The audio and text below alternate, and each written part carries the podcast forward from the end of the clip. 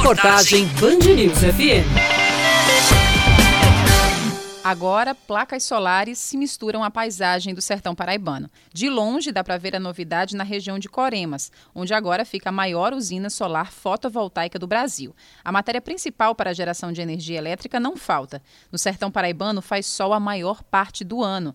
A usina fica na zona rural do município e teve a terceira etapa inaugurada na última quinta-feira, em solenidade que contou com a presença do presidente Jair Bolsonaro e ministros de Estado.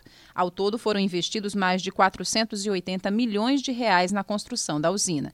Mais da metade desse valor foi financiado pelo Banco do Nordeste.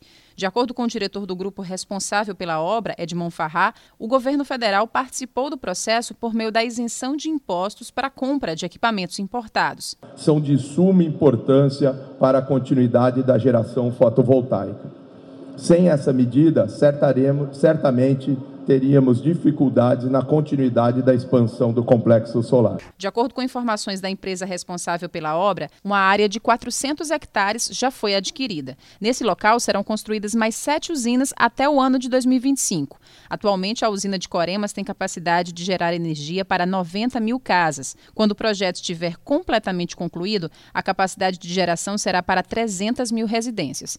Até 2025, as energias solar e eólica devem ser responsáveis por 30% da matriz energética do Brasil. Até lá, o governo federal deverá fazer um investimento bilionário em todo o país. Na Paraíba, o investimento somente da iniciativa privada até 2025 deve ser de 7 bilhões de reais.